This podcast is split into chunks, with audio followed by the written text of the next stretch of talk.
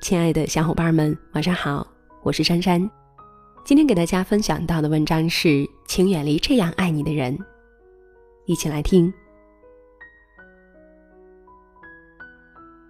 春秋五霸中的第二位霸主晋文公重耳，在称霸之前经历过一段颠沛流离的逃亡生活。跟随重耳流亡的诸多臣属当中，有一个人叫介之推。当重耳一行逃到魏国的时候，一个随从携带所有的钱财逃跑了。重耳饥饿难耐，只好向当地的庄稼人讨吃的。结果不仅没有讨到吃的，还被侮辱了一番。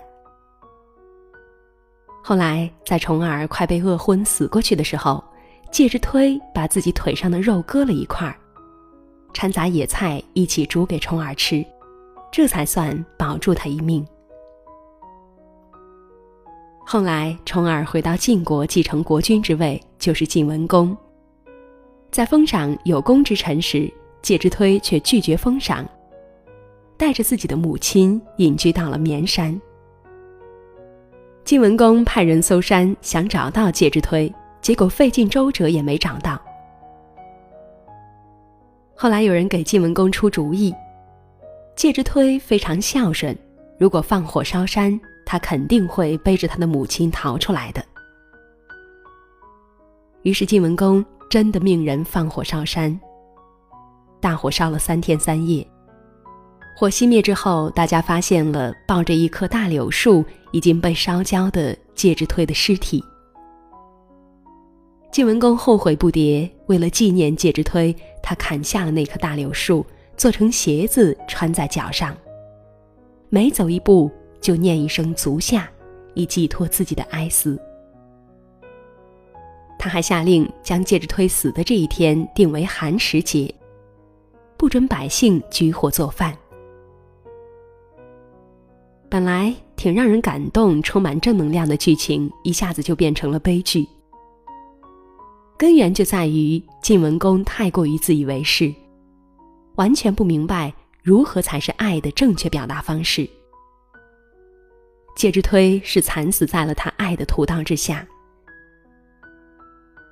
如果说晋文公是因为自己国君的身份习惯了高高在上，觉得自己对别人的好就是圣旨，是恩赐，所以别人就该感恩戴德的接受，所以才干出了这种荒唐事的话，那其他很多普通人也干出这种以爱之名谋杀他人的行为，又该如何解释呢？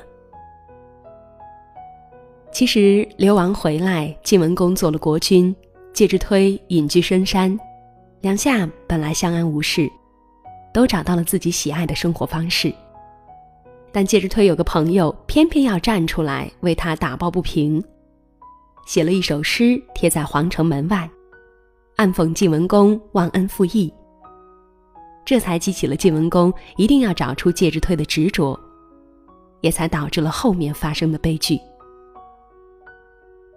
介之推的这个朋友私下肯定觉得自己最够义气、最够哥们儿，但这都是他的一厢情愿。他从来都没有想过介之推真正想要的是什么，坚守的是什么。在我们身边也从来不缺乏这种自以为是、越俎代庖的人，他们以自己觉得正确的方式爱着别人，殊不知别人却备受煎熬。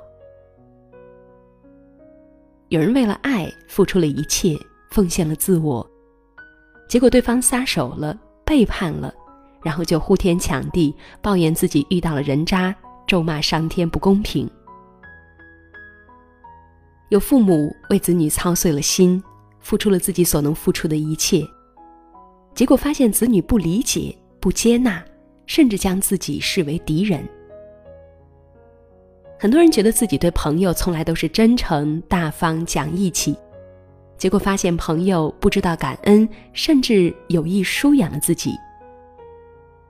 我们在爱着别人的时候，是否想过对方真正想要的是什么？我们所给的是对方真正想要的吗？如果不是，也许正是因为我们的爱让对方难受、煎熬，甚至无法承受，最后走向极端。爱本来是世界上最美好的东西，但是我们不要忘记，每一个人都是独立的生命个体，有他们各自独特的生命轨迹，他们的思想，他们的人生不会去复制任何一个人。哪怕你觉得自己已经站在了金字塔顶端，也不要试图去将自己的价值观强加给别人。何况这样自以为是的人，通常都还站在马里亚纳海沟里。犬马皆有养，不敬何有别乎？孔子觉得孝敬父母的前提是尊敬他们。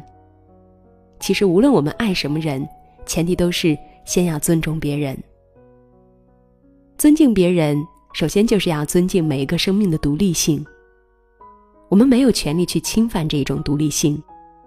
以爱的名义也是不行的，所以真正正确的爱的表达方式是，让对方以自己最喜欢、最合适的方式活着。我们可以选择一路同行，但是绝不可以蛮横操控。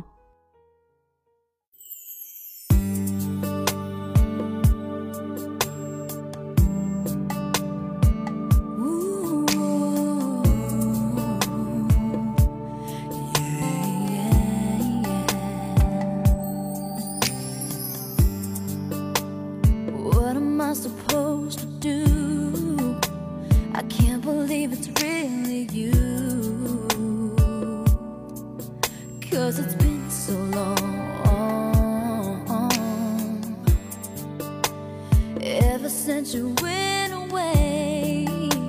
I thought that all my feelings changed But I guess that I was wrong. And all the